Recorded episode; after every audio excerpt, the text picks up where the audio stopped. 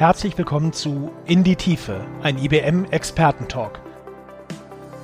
Einem Podcast zu Themen und Trends rund um Technologie und Digitalisierung.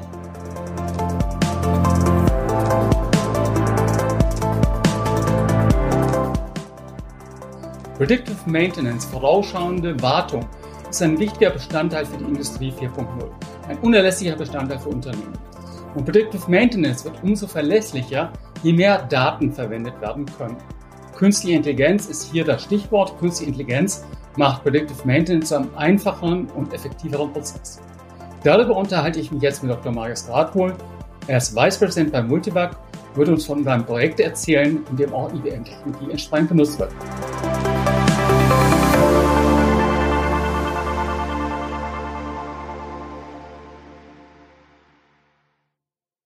Hallo, Dr. Gradwohl. Hallo, grüße Sie. Warum ist Predictive Maintenance für Sie so wichtig? Warum ist es generell wichtig? Ja, Predictive Maintenance ist äh, für das, was wir bei Multivac in meinem Bereich tun. Äh, ich bin für digitale Produkte und äh, digitale Transformation zuständig. Äh, in meiner Ansicht ein wesentlicher Baustein äh, an digitale Lösungen, die wir ja, zukünftig und auch jetzt schon äh, für Kunden entwickeln und bereitstellen müssen. Ähm, neben dem Thema der äh, grundsätzlichen äh, Produktionsoptimierung geht es natürlich darum, die Verfügbarkeiten äh, von Maschinen zu erhöhen, sprich die ungeplanten Stillstandszeiten von Maschinen zu reduzieren. Und Predictive Maintenance ist, äh, ich sag mal, ein Baustein davon. Je länger, je unkomplizierter die Maschinen laufen, umso besser. Ist natürlich auch wichtig in der Beziehung zu ihren Kunden. Exakt so ist das. Unsere Kunden erwarten selbstverständlich, dass unsere Maschinen äh, ja maximale Performance leisten und äh, möglichst geringe Stillstandszeiten äh, eben auch verursachen. Und äh, gerade dafür ist Predictive Maintenance ein Werkzeug. Äh, sprich, wir äh, beabsichtigen natürlich, die Stillstandszeiten auf ein minimales Maß zu reduzieren und Wartungsarbeiten, die natürlich trotzdem notwendig sind, zu fokussieren und zu konzentrieren. Dabei kann uns helfen, wenn wir ja unsere Maschinen natürlich besser verstehen und das machen wir auf Basis von Daten, ähm, und äh, dementsprechend werten wir Daten gezielt aus, um äh, diese Stillstände eben vorauszusagen, um möglichst äh, ja in der Zukunft eben auch ähm, eine konkretere Aussage darüber treffen zu können, wann es zu einer Wartung sinnvollerweise kommen sollte. Es geht also nicht nur um den Stillstand, die Daten können auch genutzt werden, um ihre Dienstleistungen, die Verfügbarkeit insgesamt und vielleicht auch neue Services zu ermöglichen. Ganz genau, richtig. Also äh, es ist natürlich äh, gewissermaßen immer eine Art Henne-Ei-Problem. Äh, Daten sind, äh, ja, man sagt so oft das neue Öl ähm, dieses Jahrhunderts, dieses Jahrtausends vielleicht. Äh, das ist äh, zunächst mal recht einfach gesagt. Es geht am Ende des Tages dann darum, ähm, dass man ja zum einen den Kunden natürlich mitnimmt auf diese Reise. Äh, man muss ihn natürlich auch davon überzeugen, dass er selber einen Nutzen davon hat, wenn er seine Daten und ich äh, spreche wirklich von seinen Daten, es sind seine Maschinen, hat sie gekauft. Und äh, wir bei Multivac leben das natürlich auch so, dass äh, Kunden letztendlich Herr über ihre Daten sind. Und man muss den Kunden überzeugen, dass er diese Reise mit uns mitgeht, dass er selber auch ähm, ja, äh, sagt, ja, das ist eine, eine gute Reise und ich möchte da teilhaben. Ähm, auf der anderen Seite haben Kunden natürlich vielfach auch die Erwartungshaltung, dass sie sehr, sehr schnell dann auch Ergebnisse von äh, solchen Lösungen erhalten können. Äh, das wiederum stellt uns vor die Herausforderung, dass wir natürlich ähm, ja, regelmäßig liefern müssen, dass wir auch diese Erwartungen äh, ja, entsprechend auch erfüllen müssen. Und ähm, ja, unser, unser Rezept ist natürlich, dass wir ähm, ja, Kunden möglichst frühzeitig an Ergebnissen teilhaben lassen und ähm, so dann auch diesen, diesen Weg gemeinsam gehen. Sprich, äh, wir erhalten Daten von unseren Maschinen und das natürlich unter, unter der Einwilligung und dem Einverständnis des Kunden. Und äh, wir geben dann auch entsprechend die Ergebnisse an unseren Kunden zurück, die wir äh, bis zu diesem Tag und bis zu dieser Zeit eben äh, auch entwickeln konnten. Und das ist eine ja, iterative Arbeit. Deswegen arbeiten wir agil. Äh, es ist nicht nur reines Buzzword, äh, sondern es ist eigentlich am Ende des Tages die Art und Weise, wie man sowas vorantreiben und Stück für Stück iterativ entwickeln muss. Da haben wir IBM und Multivac ja auch das gleiche Verständnis in puncto Datenhoheit. Die Daten gehören dem Kunden. Natürlich können sie verwertet werden um für den Kunden bessere Prozesse entsprechend zu dienen. Malen wir doch mal das Negativszenario. Stillstand ist das eine Thema. Was ist denn das Risiko, wenn man keine Predictive Maintenance einsetzt darüber hinaus? Mhm. Nun, ich glaube, äh, es ist ganz gut mit einer Art äh, Blindflug zu vergleichen. Ich denke, äh, jeder Kunde, der den Vergleich letztendlich auch zu anderen Systemen oder zu anderen Umgebungen wagt, kann sich vorstellen, wohin das führt.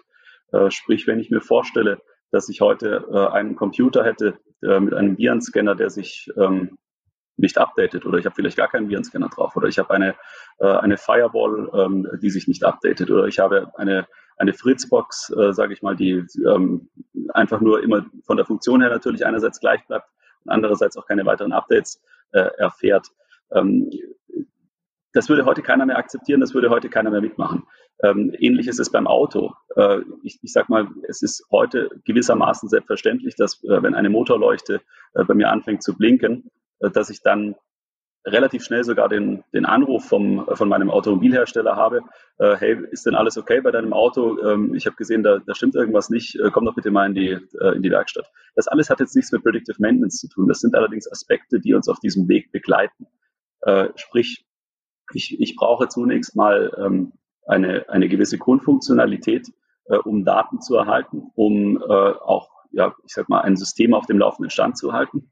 Und äh, je besser man dann über das System lernt, desto äh, eher äh, ist man auch dazu in der Lage, sage ich mal, das System auf dem, auf dem aktuellen Stand zu halten, das System weiterzuentwickeln, die Qualität zu erhöhen, aber auch einen besseren Service zu, zu erhalten. Um es konkret zu machen, was den Service unserer Maschinen angeht.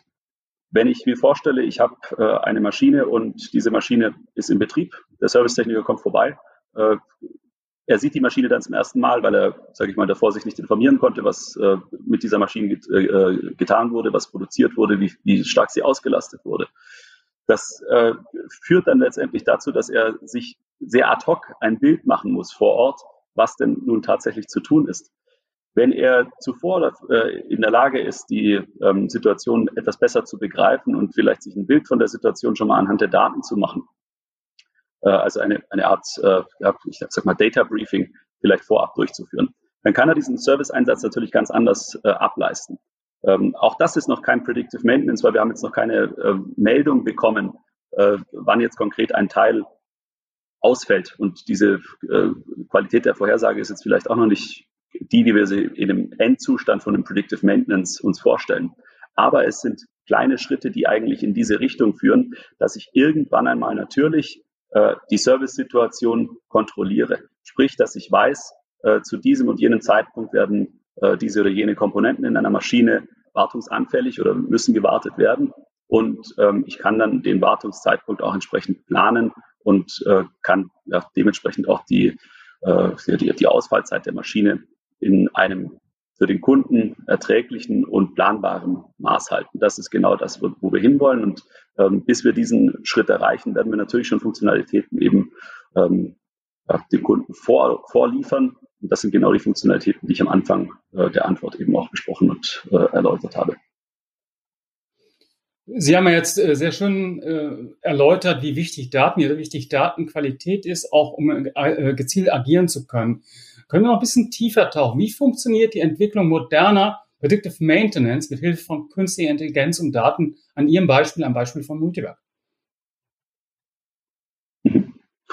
Ja, es gibt, äh, denke ich, bei Multivac unterschiedliche äh, Szenarien, wo wir künstliche Intelligenz und ähm, ja, dementsprechend auch äh, äh, entsprechende Algorithmen einsetzen können.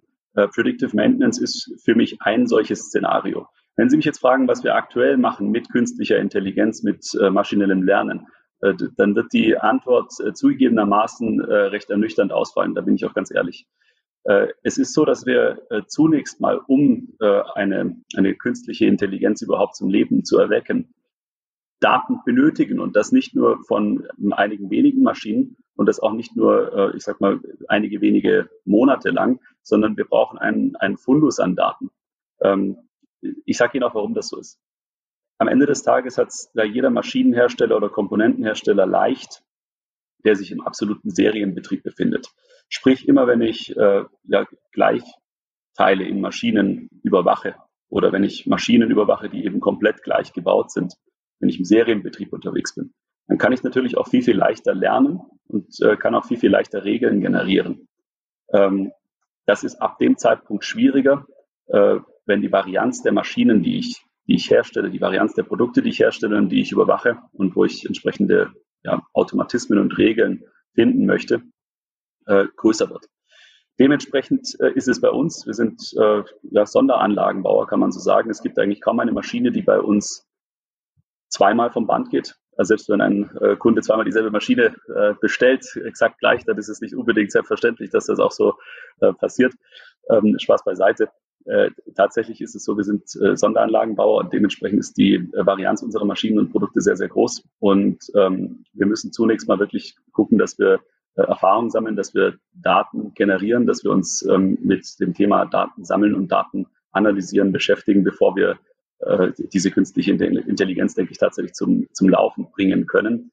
Was ich mir aber durchaus vorstelle, ist natürlich, dass wir, sobald wir mehr Erkenntnisse haben und sobald wir auch ein äh, konkreteres Bild darüber haben, welche Komponenten wir in einer Maschine denn äh, ja, lohnenswerterweise auch dauerhaft überwachen, dass wir dann äh, entsprechende Algorithmen implementieren, die explizit darauf aus sind, die Regelwerke, die wir bereits jetzt schon implementiert haben, äh, anzupassen. Sprich, es sind adaptiv lernende Algorithmen ähm, und diese Regelwerke dann, sage ich mal, auch Stück für Stück weiter wachsen zu lassen. Äh, ich sehe das jetzt aber nicht am, äh, am Anfang, denn äh, ich denke, äh, man braucht zunächst mal, um das ganze Thema ähm, künstliche Intelligenz zum Starten zu bringen, braucht man den Fundus an Daten, die ähm, zunächst mal gelabelt werden müssen und man ähm, diese Daten auch entsprechend klassifizieren, werden, äh, klassifizieren muss. Das ist ja ein Mantra, das generell in der künstlichen Intelligenz äh, entsprechend umzusetzen ist. Die Daten müssen erstmal da sein, es muss eine kritische Masse an Daten da sein, die Systeme müssen angelernt werden. Ich glaube, es ist eine ganz natürliche Entwicklung, die natürlich komplexer wird, weil sie eben immer diese, in Anführungsstrichen, Sonderanfertigung ihrer Maschinen haben. Äh, na gerade wohl, können Sie uns noch etwas zur Partnerschaft zwischen IBM und Multivac sagen? Was treiben wir denn da gemeinsam? Ja, sehr gerne. Äh, die Partnerschaft von IBM und Multivac ist äh, eine, die schon ja, maßgeblich lange Zeit besteht. Äh, meinem Informationsstand nach ist sie wahrscheinlich sogar älter als ich. Ich bin zum heutigen Zeitpunkt 34 Jahre alt. Soweit ich weiß, ähm, überdauert das meine, meine Lebensdauer. IBM begleitet Multivac also schon seit geraumer Zeit. Äh, tatsächlich, äh, ich meine, wir hatten angefangen mit äh, Themen gerade fokussiert auf, auf Tape-Backups in den Anfangsjahren und äh, es ging dann eigentlich viel auch um, um Speicherlösungen. Äh, ich sag mal, gerade heute ist IBM ein wesentlicher Partner auch für uns, was das Thema interne Digitalisierung angeht. Äh, das bedeutet ähm, jetzt äh, gerade, wenn ich an unser ERP-System denke, äh, die Datenbank unseres äh, neuen ERPs, wir sind hier äh, unter anderem auch Partner von SAP, äh, wenn wir jetzt auf äh, S4 HANA umsteigen, werden die Datenbanken zum Beispiel auch wieder äh, von IBM bereitgestellt werden. wir setzen hier auf IBM-Technologie und das tun wir, wie gesagt, schon seit, seit geraumer Zeit. Auch in unserem Data Center sind einige, einige Komponenten, Kernelemente von IBM.